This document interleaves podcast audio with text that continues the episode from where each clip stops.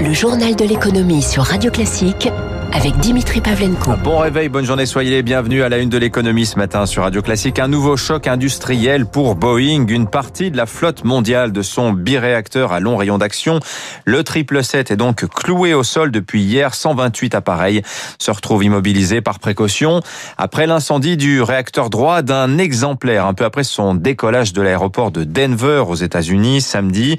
La Grande-Bretagne a même interdit le survol de son espace aérien par ses appareils. Un fiasco de plus pour Boeing qui euh, relevait à peine la tête hein, de la crise du 737 MAX immobilisé lui pendant 20 mois. Eric Huoch. Cet incident est avant tout celui d'un moteur, le Pratt Whitney 4000. Boeing est une victime collatérale selon Xavier Titelman, expert en sécurité aéronautique. Ce type de moteur n'est pas spécifique à Boeing, on aurait pu le trouver sur un autre type d'avion. En point de vue sécurité aérienne, il n'y a absolument aucune différence entre Airbus et Boeing. C'est Boeing qui est visible, mais c'est pas eux qui sont en cause. Déjà en février 2018, un avion de même modèle avec le même réacteur a subi une panne moteur en plein vol. L'agence américaine de sécurité des transports avait alors réclamé des contrôles renforcés, des injonctions semble-t-il non suivies d'effet ça avait révélé qu'aux États-Unis, il y avait une maintenance qui était un petit peu moins intense sur la solidité des moteurs. Ça nous prouve bien que les retours d'expérience sur les événements précédents n'avaient pas été réellement pris en compte. L'incident de samedi s'ajoute au précédent 737 MAX, de quoi écorner un peu plus l'image de Boeing. Pour autant, le constructeur américain garde la confiance des professionnels du secteur, selon l'économiste aéronautique Marc Ivaldi. Ça peut avoir un impact relativement faible, dans la mesure où le nombre de Boeing qui sont en vol et qui n'ont pas de problème est énorme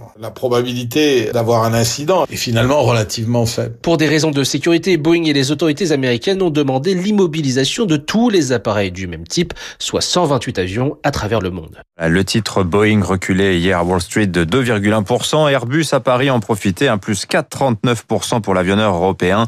Le marché voyant dans les difficultés de l'américain une opportunité, notamment pour l'A350, hein, le rival du 777. À la une également ce matin, Sanofi double annonce hier pour le laboratoire.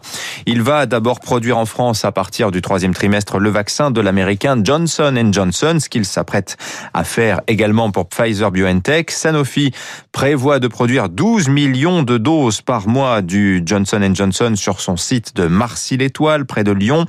Sanofi, sous-traitant de luxe donc pour ses concurrents, ne renonce cependant pas à avoir son propre vaccin. Il annonce une nouvelle étude clinique de phase 2 pour son principal candidat vaccin développé avec le britannique GSK, avec l'espoir d'une mise sur le marché au quatrième trimestre. Un autre candidat vaccin Sanofi, mais cette fois à ARN messager développé avec un américain Translate Bio, est lui aussi en développement. Sur le marché des smartphones aussi, Apple redevient numéro un mondial. Au quatrième trimestre 2020, euh, la firme américaine a vendu 80 millions de smartphones tirés notamment par l'iPhone 12 5G. Sa part de marché remonte de 17 à presque 21% devant Samsung, Samsung le coréen qui demeure numéro 1 quand même sur l'ensemble de 2020 avec 253 millions de terminaux écoulés en recul euh, tout de même de 15% sur un an. Du rififi à présent entre Paris et Bruxelles concernant les prêts participatifs. Bruno Le Maire devait présenter le dispositif fin janvier mais depuis on n'a plus de nouvelles. Eh bien selon les échos ce matin, la Commission européenne a retoqué le projet de Bercy. Bonjour Eric Mauban. Bonjour Dimitri, bonjour à tous. Alors vous allez nous rappeler dans un instant en quoi consistent hein, ces fameux prêts participatifs. En tout cas, visiblement, le ton à Bruxelles est de moins en moins au quoi qu'il en coûte. Hein. Voilà, telle est la volonté de l'autorité de la concurrence européenne. Elle entend bien mettre des limites au quoi qu'il en coûte afin d'éviter les abus et une dérive du surendettement. À Paris, le ministère de l'économie voulait faire en sorte que les entreprises qui ont puisé, euh, qui ont épuisé leur plafond de prêts garantis par l'État, c'est-à-dire 25% du chiffre d'affaires, puisse lever le même montant, mais sous forme de prêts participatifs. Bruxelles a mis là, d'accord pour augmenter les plafonds d'aide, mais pas autant euh, sous la forme de prêts participatifs.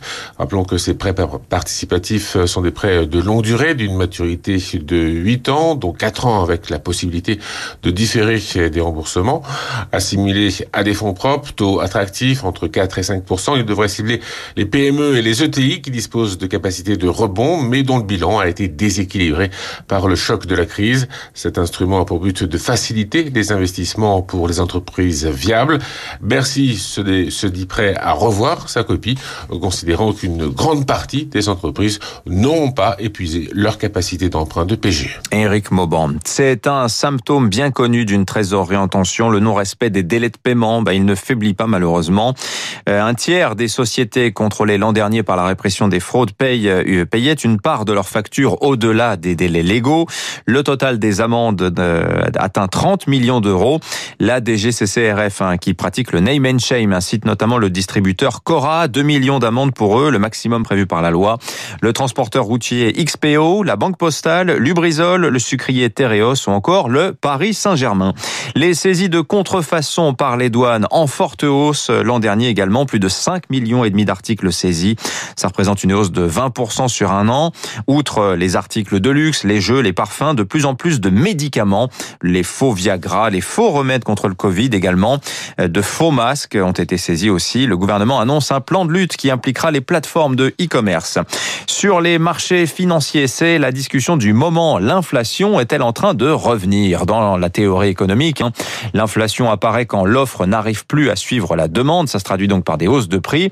On en a des signes. Hein. Les cours des matières premières agricoles s'envolent, notamment depuis l'été dernier. Le soja, plus 70%. Le maïs, plus 55%. Le blé, plus 30%. Je vous citais le cuivre tout à l'heure aussi à un plus haut de 10 ans.